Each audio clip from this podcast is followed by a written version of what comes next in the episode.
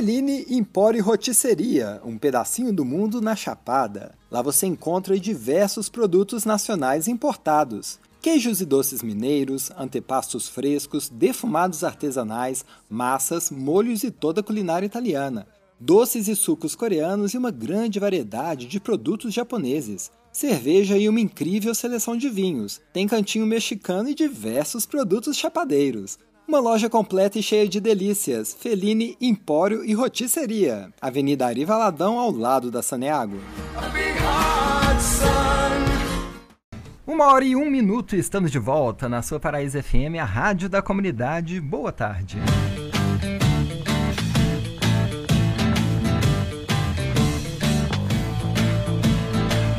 A Heloísa Fleming, ela é natural de Ouro Fino, sul de Minas e mora em São Paulo. Ela é designer de moda, criadora da melhor página de nostalgia do Instagram. E hoje temos o prazer de recebê-la aqui no programa. Seja bem-vinda, Heloísa. Muito obrigada, Matheus. Obrigada por me receber, também pelo melhor página do Instagram. Olha, mas é porque é muito legal e eu tenho uma experiência que é muito massa, que é uma experiência de orgulho familiar, né? Para quem não sabe, Heloísa é minha prima. Porque várias pessoas me mandam a sua página e me falam assim: Você já viu essa página? Essa página é muito legal. Aí você vai ver, sou eu. É, falo, é demais. Não, conheço, inclusive ela é minha prima, né? Massa demais. Inclusive, Luísa, vamos começar do princípio. Como e quando você começou a página Meu Guarda-Chuva, essa página de nostalgias na internet, muita coisa, principalmente dos anos 90, né? Sim. Então, Matheus, eu essa página eu comecei ela em 2013, se eu não me engano, mas não falava de nostalgia, né? Eu, eu criei para postar ilustração, poema, uma coisa mais é, sentimentos guardados, vamos falar assim né? Uhum. E faz um ano que eu, eu comecei a ilustrar esses brinquedos antigos é, por ironia do destino. Assim. Um dia eu, eu, eu fiz um e aí as pessoas começaram a se identificar.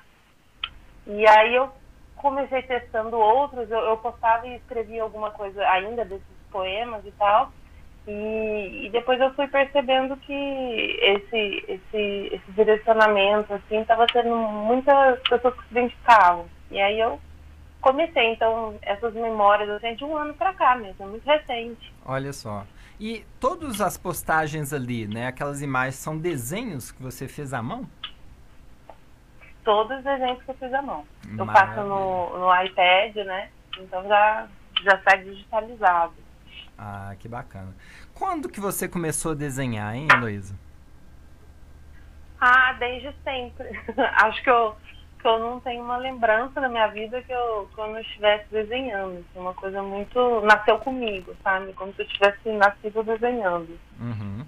Então, como é que eram os seus pais, assim? Eles te olhavam desenhando e eles ficavam, tipo, apostando nisso? Eles achavam legal? Eles imaginavam que isso poderia virar profissão, que inclusive você é designer de moda, né? Você usa o desenho, imagino, na sua profissão. Sim. Como é que era isso na sua Sim. infância?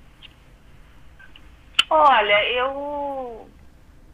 Eu acho que a gente vem de uma época, né, que esse olhar assim mais apurado, né, de entender que isso poderia prospectar alguma coisa não, não existia muito, né? Eles viam que eu era muito criativa, é, e mais, mas ficava nisso, assim. É, uhum. quando, eu, eu, quando eu tinha uns 16 anos, eu participei de um concurso de moda, de, de ilustração, e eu ganhei.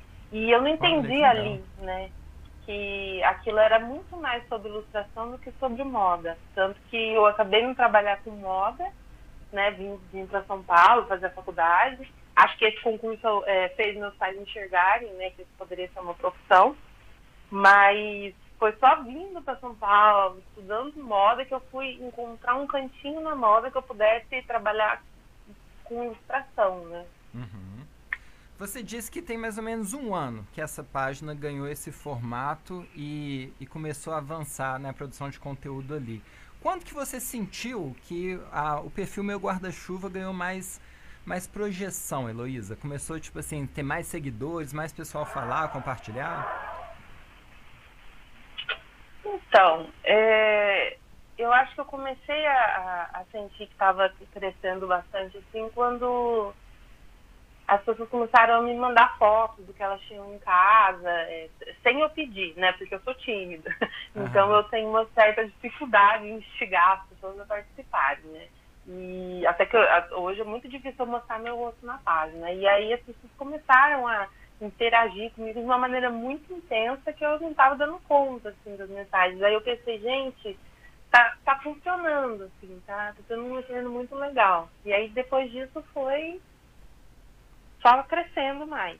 Olha que legal. Teve, mas teve alguma postagem, por exemplo, que foi essa postagem que viralizou mais, assim? Ou foi tudo muito gradativo?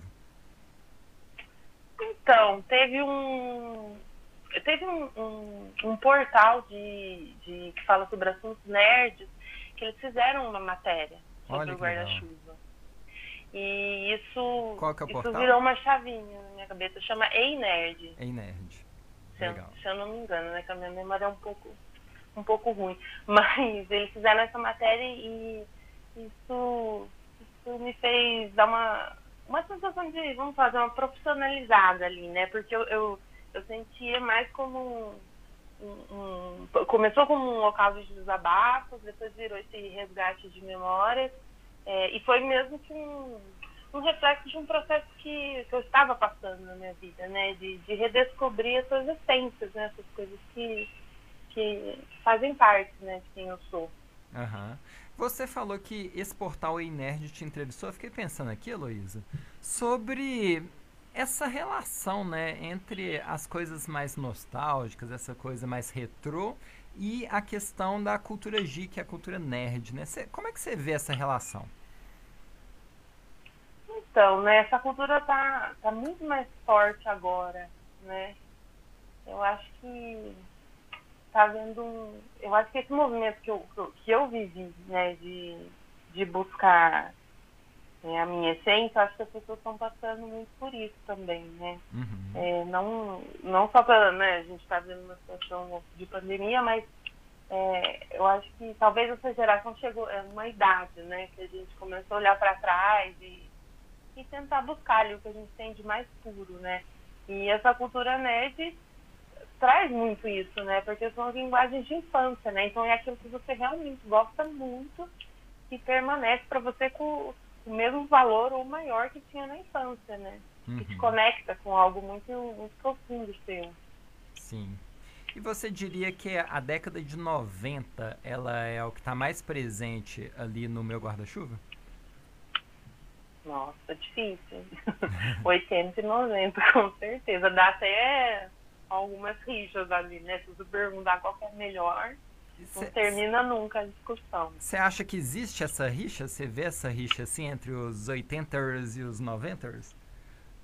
Ah, tem um pouquinho, porque eu, por exemplo, eu sou de 90, né? Mas meu coração tá no 80. Eu não me conformo com eu não vivia a década de 80. Uhum. tipo, a, a Maletuxa da Xuxa. Porque eu, te, eu, tenho uma prima que viveu a década de 80 e a gente cresceu juntas, né? Sim. Então, muitos brinquedos eu convivi com os dela. E, nossa, eu, assim, eu era doida pra ter vivido o lançamento daquilo, sabe? Tipo a Maletuxa da Xuxa. Eu... Uhum eu nunca esqueci, eu era fascinada naquilo, assim, e, e, eu amo tanto que é como se eu tivesse vivido nos anos 80 ali e visto Entendi. aquilo, né, ser lançado. É, eu acho que tem algumas coisas que ficaram bem na interseção, né, dos 80 e dos 90, e talvez esse boom de tecnologia, né, ele foi mais disruptivo, assim, então, tipo assim, de 2000 para cá, né, ficou muito marcada a distância, né, o abismo entre as décadas, assim. Mas talvez entre 80 e 90 foi um pouquinho mais fluido. Faz sentido? Ou eu tô falando bobagem? Com certeza. Não, com certeza. Eu, eu até converso com amigos colecionadores, é, brinquedos, né? Eles ficavam na, nas lojas muito mais tempo. Então, Sim é, por exemplo, um brinquedo que eu ganhei nos anos 80, teve criança que comprou, sei lá, em, que eu ganhei em 94, teve criança que ganhou em 87. Sim, isso E é a mesma coisa, né? Uhum. Ficava muito tempo. Então, o, tempo passava mais devagar, né? É, e tinha menos, é, menos mercado, né? Então você não tinha tantas, tanta gente produzindo brinquedo, tanta gente produzindo conteúdo para criança, era, era um, um, nicho muito que tinha assim, as pessoas que já dominavam ali, né? Na época era Estrela, Grow, né? Qual, quais outros? Gulliver, né? Acho que tinha algum, algumas outras empresas, mas hoje é, é tão nichado e é tão pulverizado, né? Foi tão descentralizado tudo na sociedade, né? Que fica difícil. Então, assim, a, a criança que há cinco anos atrás escutava Gumby Bear, né, hoje já é tida como, tipo assim, o cringe pela criança de 7 anos, entendeu? Tipo, ah, Gummy Bear, não, que coisa cringe, né? Por quê? Porque já está ultrapassada, as coisas estão muito rápidas hoje em dia, né? Nossa, com certeza. E assim, a gente é, sonhava muito com as coisas, né, quando a gente era criança. Em, em, em ter algum brinquedo ou viver alguma experiência. E eu acho que hoje passa muito rápido e, e, se vive muito rápido e gasta, né? Que queima muito rápido. É uma pena, porque acho que sonhar faz parte, né, da nossa vida. E sonhar na infância tem outro sabor, né? Sim, com certeza. Como é que é essa questão? É, porque na época, hoje já está mais fluido nessa questão de gênero nos, em relação aos brinquedos, né?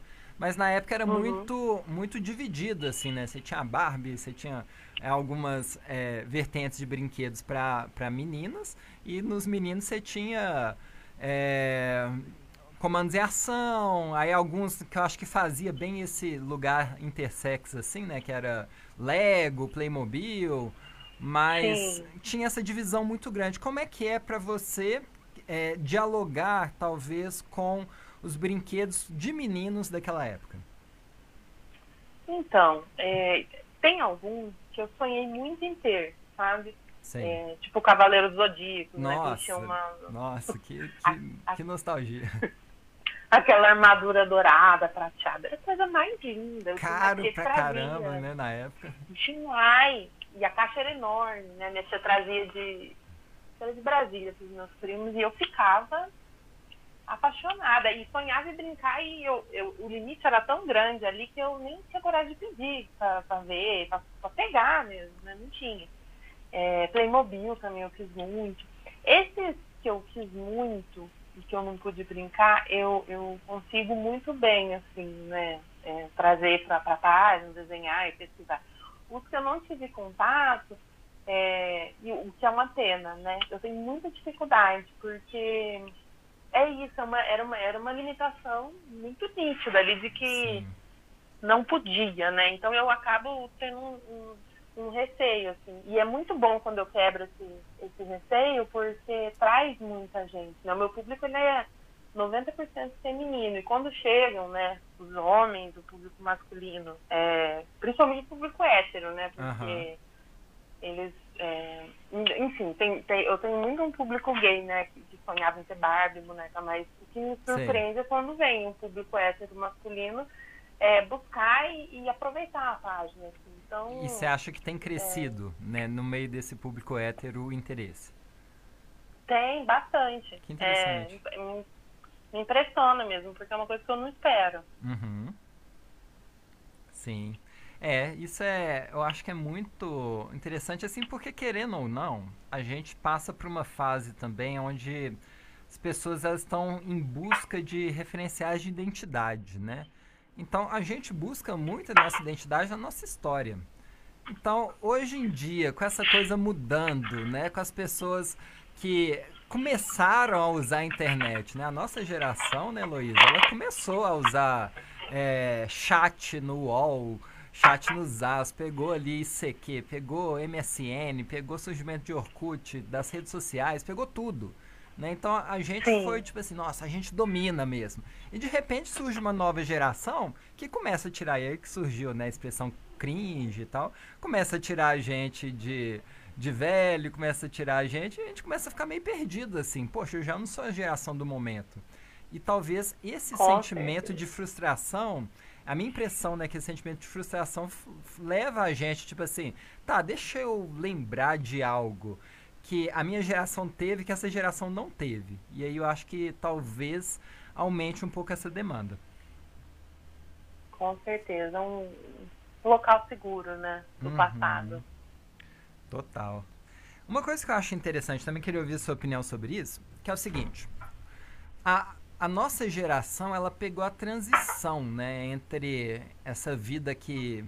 Tá certo, a gente tinha videogame, né, mas não tinha essa coisa de internet, né, que praticamente as pessoas estão vivendo ali nesse cyberespaço, assim. Então a nossa geração pegou, né? Então eu fico vendo, principalmente Há uns três anos atrás, você pegava assim, dois, três anos, quem que estava no topo do morro era justamente essa geração, né, dos 30 e poucos aos 40, que pegou a transição, né? E por que que eu acho isso? Porque a galera tinha referências para fora do mundo da internet. Né? Ou seja, quando você tem referências para fora do mundo da internet, você consegue criar coisas para a internet falando de um, de um mundo que necessariamente não está ali na internet. Lógico que você vai colocar ele ali na internet, né? Mas a princípio não está. Então, a, a, o repertório acaba sendo maior, né? E eu acho que essa geração, ela até talvez ela larga um pouco na frente, justamente por ter mais repertório de vivência e repertório cultural para produção de conteúdo. Você acha que eu estou viajando, ô, ô Heloísa?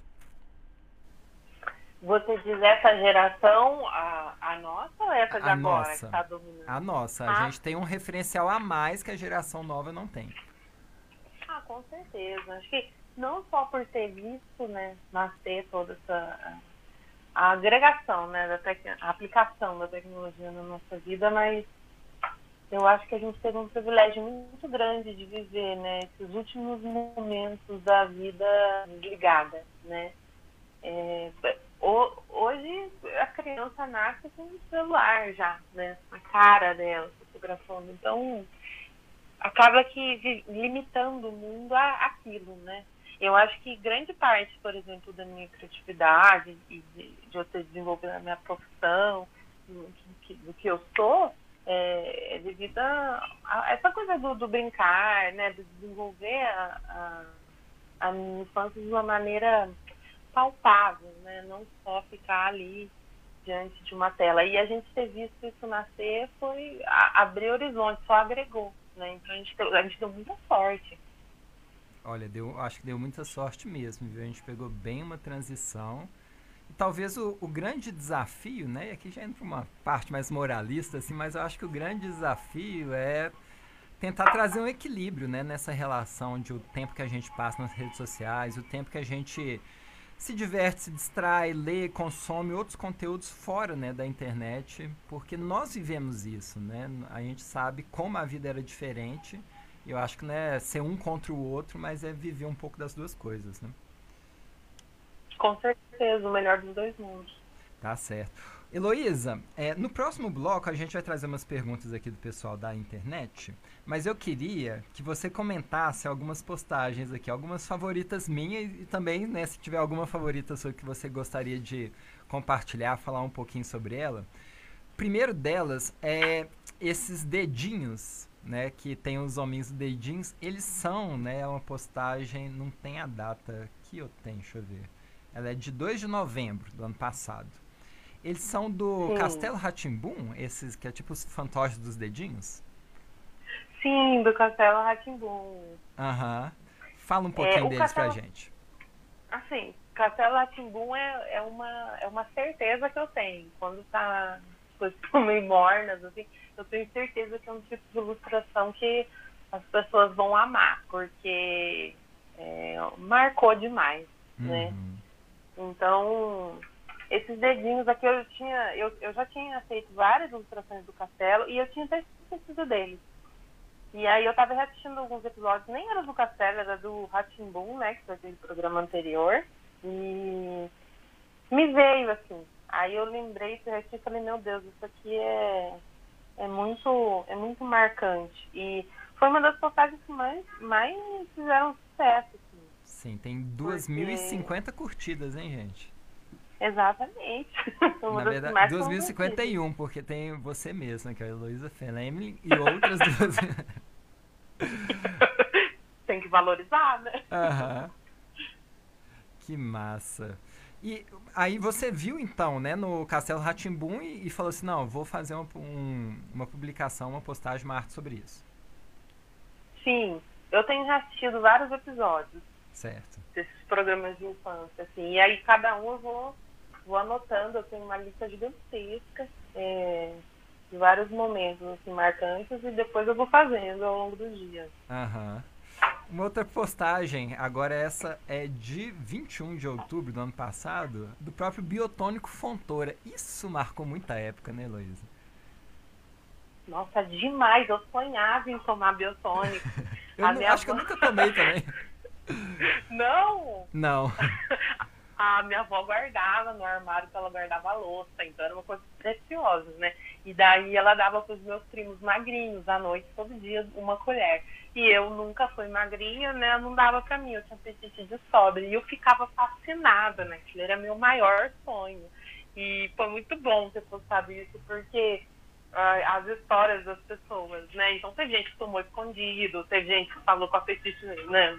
Veio, nunca foi embora. É, aí gera várias coisas legais, assim. E é bom que a gente acaba trocando, né? Assim, e é esse fato, né? Ah, a minha avó comprava os meus filhos. Muita gente viveu isso. Então, foi demais essa postagem. Cara, isso é muito legal. E tinha uma época, se eu não me engano, isso foi antes, depois eles mudaram a fórmula, que tinha álcool no biotônico Fontoura, né? Então tinha toda essa esse medo, né? Nossa, o pessoal vai ficar bêbado tomando biotônico Fontoura. É, produtos da época, né? Da época. Quem sobreviveu Quem sobreviveu, sobreviveu. Inclusive, sobre nossa, né, nossa geração, sobreviveu aquele brinquedinho. Inclusive, tem uma postagem sua que tem ele no meio de outros, que é aquele brinquedinho de bate-bate, que são duas bolinhas presas numa, numa, num barbante. Né? Aquilo ali podia ser considerado uma arma branca, né? O tanto de briga que saiu com aquilo ali, aquele negócio doía, doía um tanto. Nossa, quando batia o, o dedo, né? Nossa, e bem no ossinho, né? O barulho né? Enlouquecedor para quem, para quem tá brincando é maravilhoso, mas pra quem ouve é cruel. É eu ano passado eu lembrei dele porque eu tinha um vizinho, assim, não sei para que lado era, 24 horas brincando com esse negócio. Eu ficava para para surtar enlouquecedor. Nossa. Não, é, é o típico de coisa, né, que a criança vai brincar justamente na hora que o pai, que a mãe resolve tirar um cochilo, né, no intervalo do trabalho ali. Deixa o cochilo cinco minutos para aguentar o trabalho. Aí a criança vai e acorda. Né? Exatamente. É acorda o prédio, é horrível. Mas é viciante, né? Com certeza. Uma coisa que me chama muita atenção, né, que tem vários brinquedos, mas as coisas, né, na página aqui que não são brinquedos também e remetem, né, a essa época, são fantásticas. Assim, por exemplo, mertiolate vermelho, né, com aquela com aquela, como é que chama esse passador que passava no machucado? Eu não sei o nome exato disso. É como uma redinha, né? É, como se fosse uma redinha. Só de olhar isso, a gente já sente ardor na alma, não é verdade? Quem viveu sabe. É horrível, horrível. O, o pior. Inesquecível, né? Inesquecível, é isso mesmo. Porque Hoje em dia não, pode nem falar. arde mais, né? Hoje ele tem uma fórmula que não arde, né? Exato.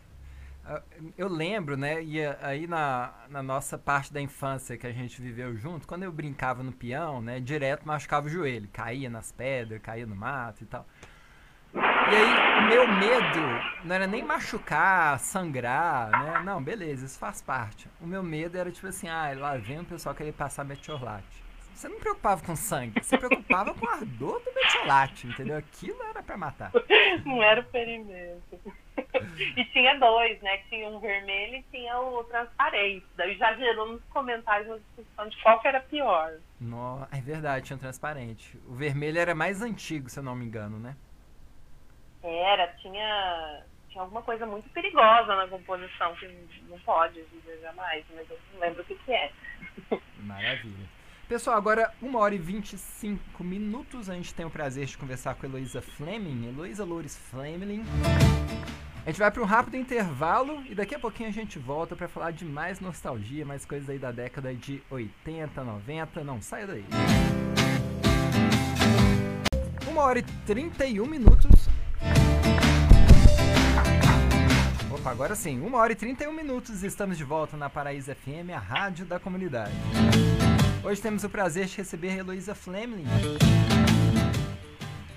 que vem falar sobre a página Eu e Meu Guarda-Chuva, uma página de nostalgias da década de 80, 90, tem um pouquinho de 2000 ali também, que eu sei. E tá numa conversa muito legal. Tá à vontade, né, Heloísa? Sim, tá muito gostosa a conversa. Maravilha. Fala assim, você compartilhou um pouquinho da sua infância, né? Mas eu queria que você me falasse mais, assim, quais eram as suas principais referências culturais? O que, que você gostava de assistir? Quais eram os seus brinquedos favoritos na época, hein? Então, eu fui uma criança de. brinquei muito na roça, né? Uhum. É, ia todo fim de semana visitar minha avó, então, assim, amava brincar de bolo de barro, é, entrar no meio do mato, inventar história. Isso pra mim era o meu, uma brincadeira preferida. Assim. Brincar de é, desenho. cantinho da leitura numa pedra que foi tentada ser. Tentaram dinamitar ela, ela não dinamitou, né? E virou um cantinho de leitura, né? Exatamente. Nossa, ali nessa pedra eu enxergava um, um monumento, um, um palco, enfim, a cabeça de criança vai longe. Uhum. É, e desenhar, eu amava, de, eu, eu resolvia tudo com desenho. Então, é, queria brincar de Barbie, não tinha, sei lá, uma decoração de Natal por causa da Barbie. Eu desenhava, colava na parede, já fingia que aquilo era um, um ambiente. É, fazia, eu tinha uma amiga que inventou casa de papel. A gente colava as folhas, fazia uma casa toda de papel, que desmoronava, né? Era, era uma diversão grande, assim. É, é, engra, é engraçado que de, desses brinquedos né, que eu, que eu desenho ali, 99% eu não tive. Sim, mas eu tenho a lembrança de. É, não é? Para todo mundo, né? É, a gente guarda muito de, de, de, ter visto na TV ou de ter brincado com, com, com de algum coleguinha, né? Eu Exato. acho que eu, eu fico pensando, né? Eu acho que isso ensina muito pra gente, né? Porque, porque eu acho que tá, tá muito no, é, no compartilhar, né? Ali da, da brincadeira. É, não só de você imaginar, mas também de você ter tido contato com aquilo uma vez brincando com alguém, o que é muito melhor do que ter tudo no mundo e estar tá sozinho, né? Eu sempre penso muito sobre isso, porque essas, essas lembranças são muito fortes, né? Desses momentos. Uhum. Sim.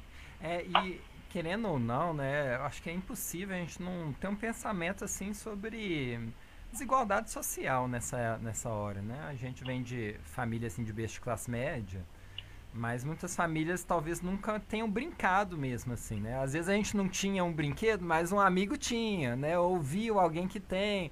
Então, por mais que a gente não tinha todos, né, ou não tinha quase, só tinha alguns, né, melhor falando assim, é, uhum. A gente estava inserido um pouco naquele contexto, né? Onde não era tão distante assim. Mas se você pensar que talvez metade da população brasileira isso era uma realidade bem inacessível, né? Isso é algo forte também, né? Sim, demais. Eu, eu recebo muitas mensagens de, hum. pessoas que, que nunca tiveram, assim, tipo, nunca Sim. tiveram uma Barbie, nem contato. E hoje elas compram é, para alimentar né, essa criança. Olha só. É, do passado. Então eles vivem. Muitos colecionadores, né? Eu, eu mesmo, assim, é, é isso. Eu, eu, eu tive um, um, um, contexto aí de que eu tive muita coisa legal, mas é, eu não. Eu, eu comecei essa, essa busca pelos brinquedos é, procurando coisas que eu não tive, assim. Uhum. É, e também tinha, né, na, acho que até na época, ainda sobre essa questão de desigualdade social, né? É, já, já escutei, né, de algumas pessoas sobre a Barbie e a Suzy, né? Então, assim, a Barbie era cara, né? Então, muitas famílias que não tinham condição, né, de adquirir uma Barbie, ou não ganhava de presente, né, de parentes uma Barbie, acabava dando uma Suzy, que era mais acessível. Isso é verdade mesmo? Porque eu ouvi falar, né? A Suzy era da estrela, né? Então era um produto aí que já era um pouco caro também. Entendi. É porque eu acho que a Barba ela foi um dos primeiros brinquedos que, que teve a falsificação, né? Ah, entendi. Então tinha muitas versões. Foi uma das primeiras coisas. Uhum. É, e era nítida, né, a diferença de uma para outra. Então, eu acho que foi mais essa falsificação. Talvez as pessoas ficaram com a Suzy na cabeça, mas a Suzy já era um, um produto bem caro, assim. Sim, imagino. Voltando à sua infância, Heloísa, você tinha programas de televisão favoritos? Ah, verdade. Nossa, eu assim, Castelo Atimbum, amava, viciada. Uhum, fantástico. É, o, o, o próprio Ratimbum, né? Uhum. Veio antes também, eu amava muito. O Senta que lá Esses dias eu resgatei. É, exatamente. Nossa, ele tem. E ensina de tudo, né? Porque eu tô reassistindo todos os episódios, é surreal. Mostra uhum. como, como faz as coisas, né? Fabrica. É, até hoje, para mim, como adulta, eu, eu tô amando a programação, assim, que eu tô achando muito interessante. E esses dias eu estava reassistindo um programa também foi da TV Cultura que chama Cadê o Léo? Ah, não, Aventuras Submarinas, mas a musiquinha era Cadê o Léo?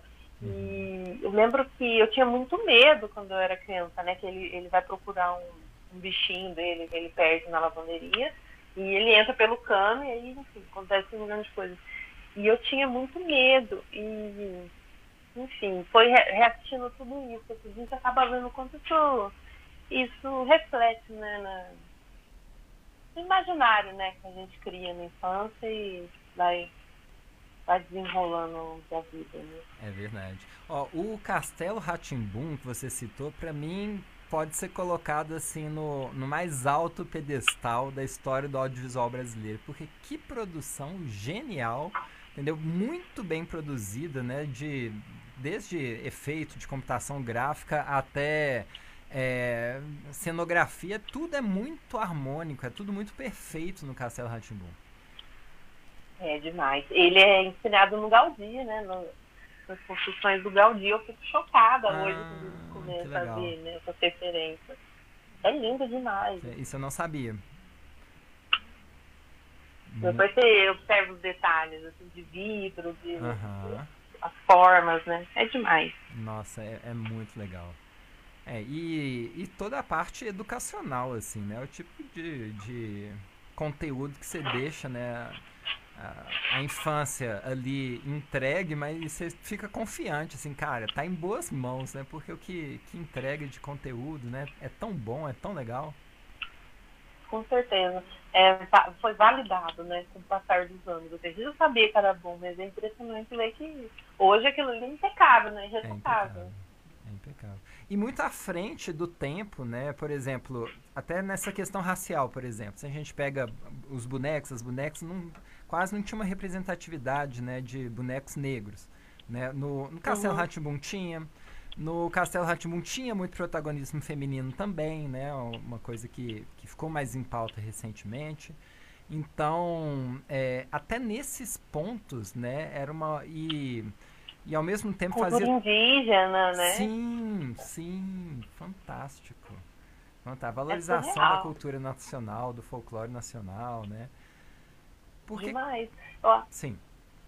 Às vezes eu fico pensando assim, né? Talvez eu tenha aprendido mais sobre essa questão de cultura indígena, de folclore, assistindo ali do que, do que na escola. Eu não me lembro dessa parte na escola e me lembro de ter aprendido no, no castelo. Uhum. Sim. É, isso é, é, é, é, muito legal, né? Você pegar o folclore brasileiro e ser um do... Tinha quatro personagens fixos, né? Que eu acho que cada, cada episódio era um, que era a Penélope, que eu não lembro muito bem o que, que ela fazia, só sei que ela era um, um pouco mais madame, assim. Aí tinha a... Ela é jornalista. Ela é jornalista? Ah, tá. Jornalista. Ah, legal. O que mais que ela fazia, geralmente?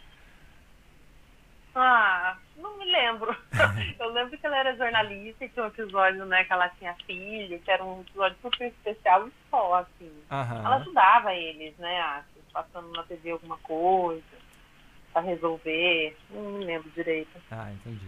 Aí tinha a Caipora, né, que é maravilhosa. Maravilhosa, né? Aí você vai entrar em contato com o folclore brasileiro. O Saci também era personagem, não era ou não? pensando aqui. Às vezes aparecia, Entendi. né? Eu lembro que tinha o, os dois índiozinhos, né? Poranga e. E agora, em nome do outro? Poranga, Porunga, Aham. talvez. E aí sempre tinha as histórias com eles, né? E aí entrava um pouco o folclore e ia longe. assim. Essa parte era maravilhosa. Tinha o Doutor Abobrinha, que era tipo a personificação do vilão, né? Que alguns episódios ele tentava tomar o castelo, e isso era fantástico.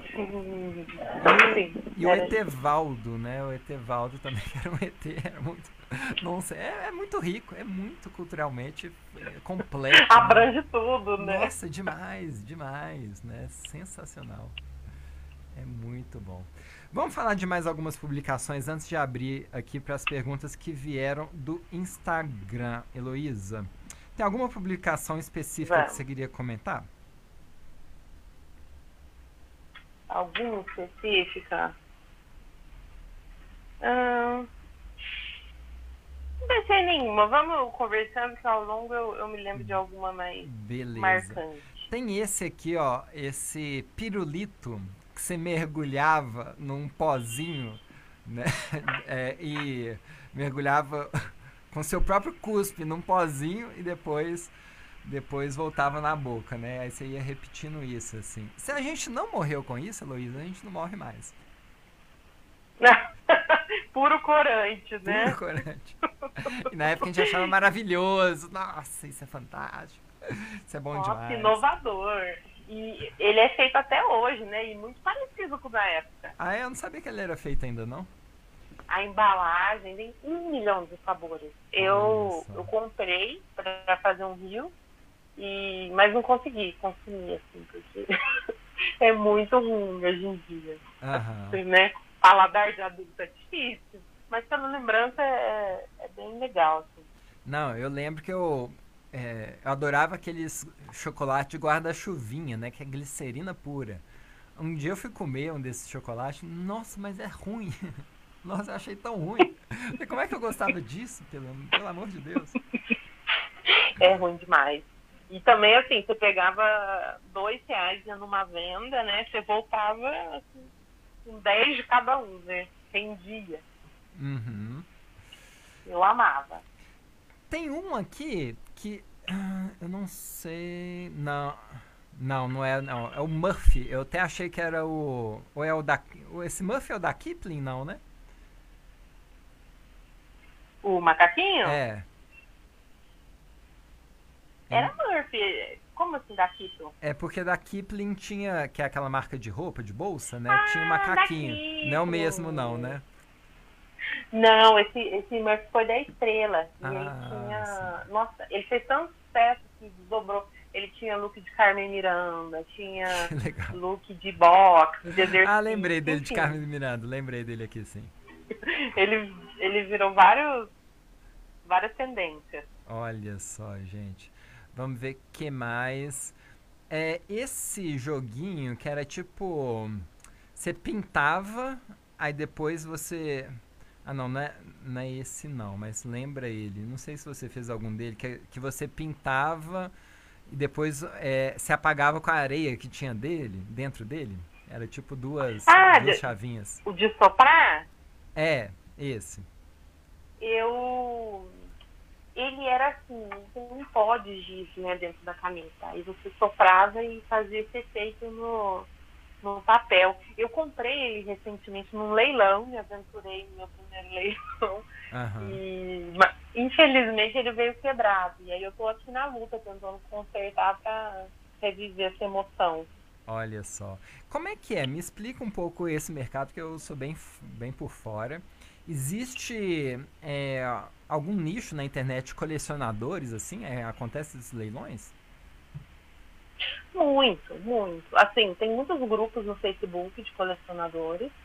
É, bomba, assim, esses sites do Mercado Livre, OLX e tal, eles bombam muito também de venda. E agora, que eu, eu descobri esse ano, os leilões, né?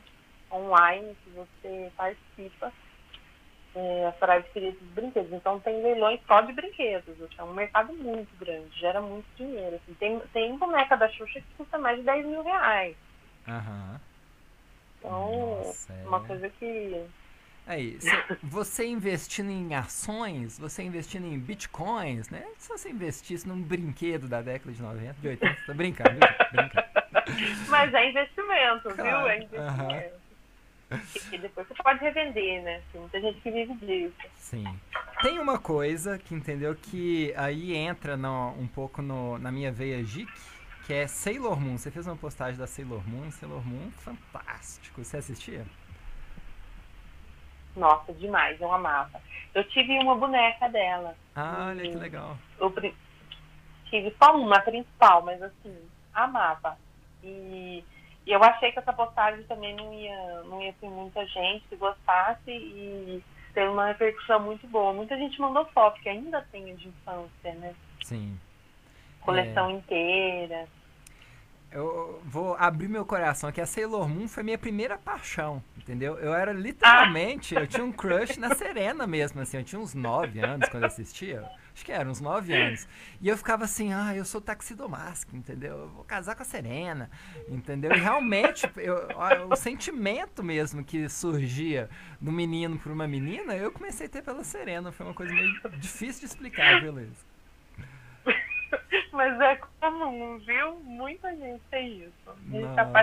Você tem que ter aquele primeiro amor, né? Aquele uh -huh. negócio num, personagem, assim. Isso é muito comum, muita gente fala.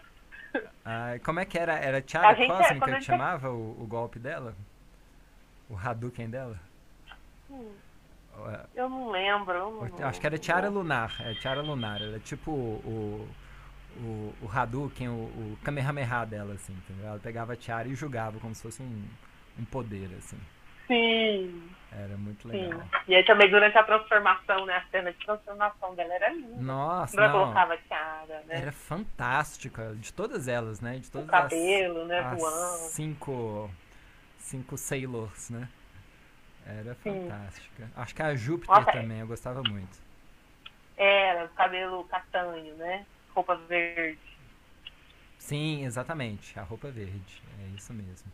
Uma outra que me chama muita atenção, porque fez parte da minha infância, né? Game Boy, o Game Boy 1, que era um tijolão mesmo, assim, era pesado, entendeu? E era...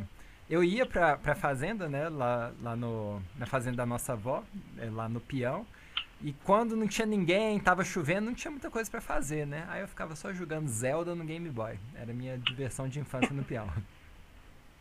Me lembro muito. Lembro. Vocês do Glauber brincando com o Game Boy. E é uma das coisas que eu queria muito ter, ter, ter jogado, mas eu senti o limite ali. Não, essa de menino eu não posso pedir. Olha que bobeira, Sério? né? Poxa, que uhum. pena. É, porque é um brinquedo mesmo maravilhoso. Aham. Uhum. É, não, com certeza. Hoje em dia eu, eu namoro ele aí nas, nas vendas, quem sabe em breve. É, não, e, e a gente ainda tinha isso, né? E depois vem aqui lá, ah, vamos dar de presente pro fulano que tem filho pequeno. Aí acabou que se desfez dessas relíquias também, né? Espero que tenham sido bem aproveitadas é. também. Vamos falar só de mais ah, uma. Foi, com de... certeza. Tá Na verdade, vamos para as perguntas por causa do horário. Vamos passar bem objetivamente por elas, mas tem algumas que eu acho que vale a pena a gente aprofundar. Abri caixinha de perguntas uhum. no Instagram, recebi cinco perguntas, pessoal. A primeira delas, Heloísa, é a seguinte: onde, é, onde ela guarda tanta coisa? Ela compra ou recebe doações? Eu compro, 99%. É, eu tenho uma cristaleira que eu guardo. Uhum. E as coisas começaram a ficar apertadas ali, então eu tenho colocado no guarda-roupa, a gente tá dando um jeitinho.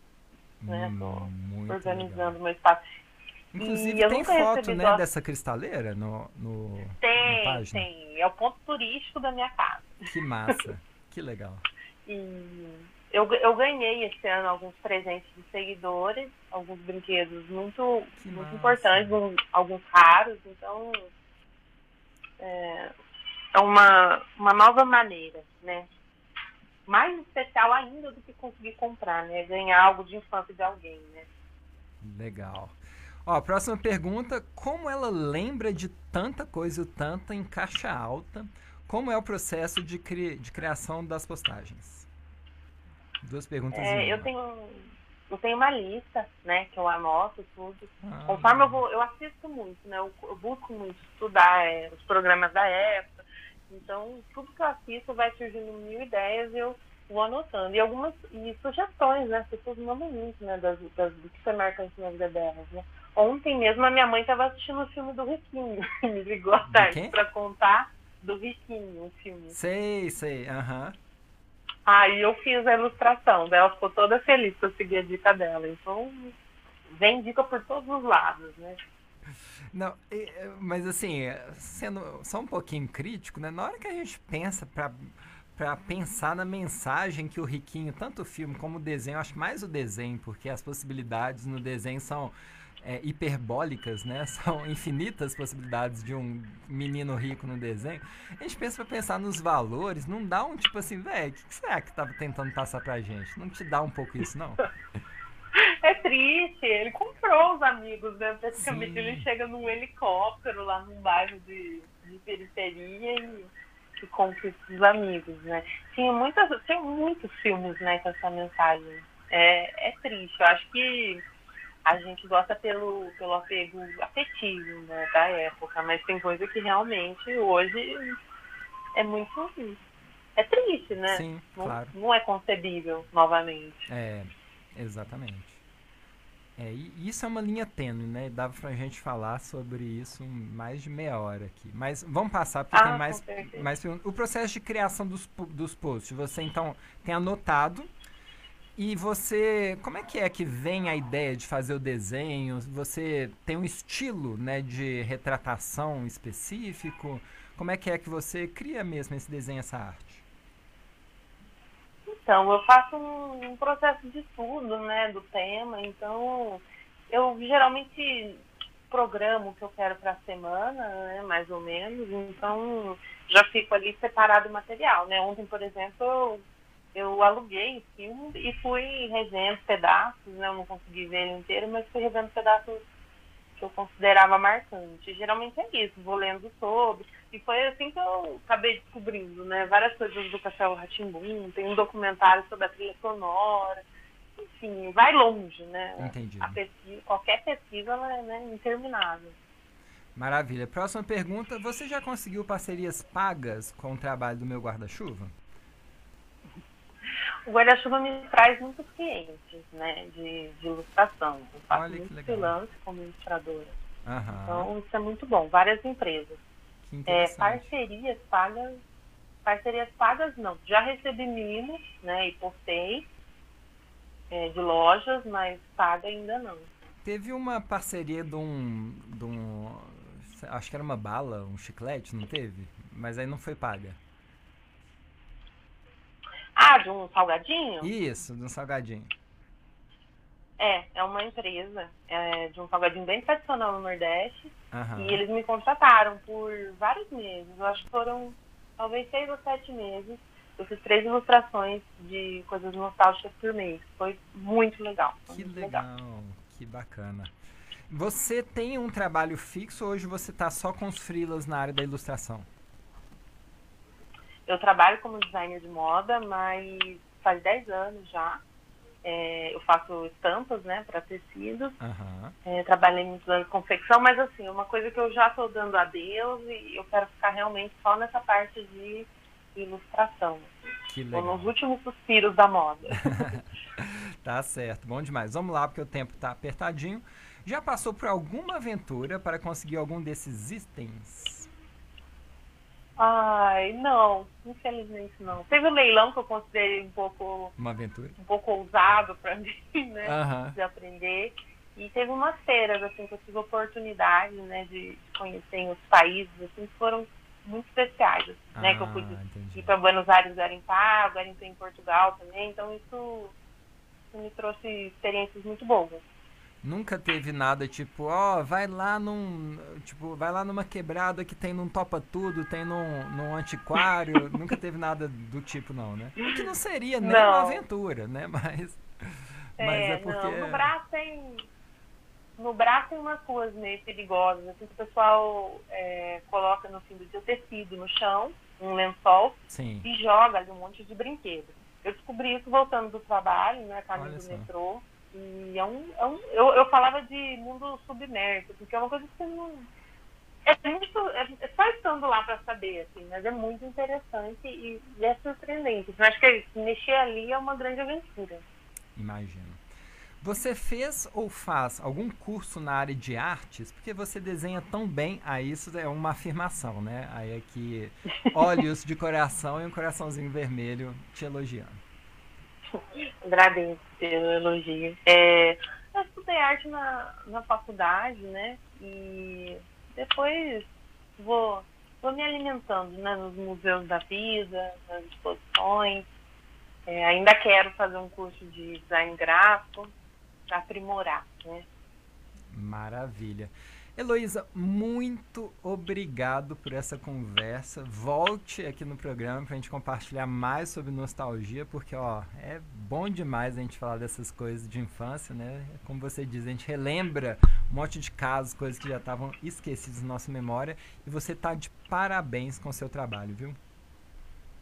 Matheus, muito obrigada pela oportunidade. Amei nossa conversa foi muito bom. Foi a primeira vez que eu, eu conversei sobre o meu trabalho assim, ah, de mídia, então estou me sentindo muito feliz. Muito é, obrigada. Não, existe uma tradição aqui no programa que geralmente quem dá entrevista pra gente acaba dando entrevista no Pedro Bial. Então te prepare, viu? Ah! Umas quatro pessoas fizeram esse caminho, depois eu te conto. Meu Deus, já, já tô aqui, prospectando. Aí, Bial, né? Ricardo Alexandre, produtor dele, que deu a nossa entrevista e virou produtor dele depois da nossa entrevista, chama a Heloísa, viu? Nossa, muita coincidência, que máximo. Maravilha. Valeu, Elo, até a próxima. Fica com Deus. Muito obrigada.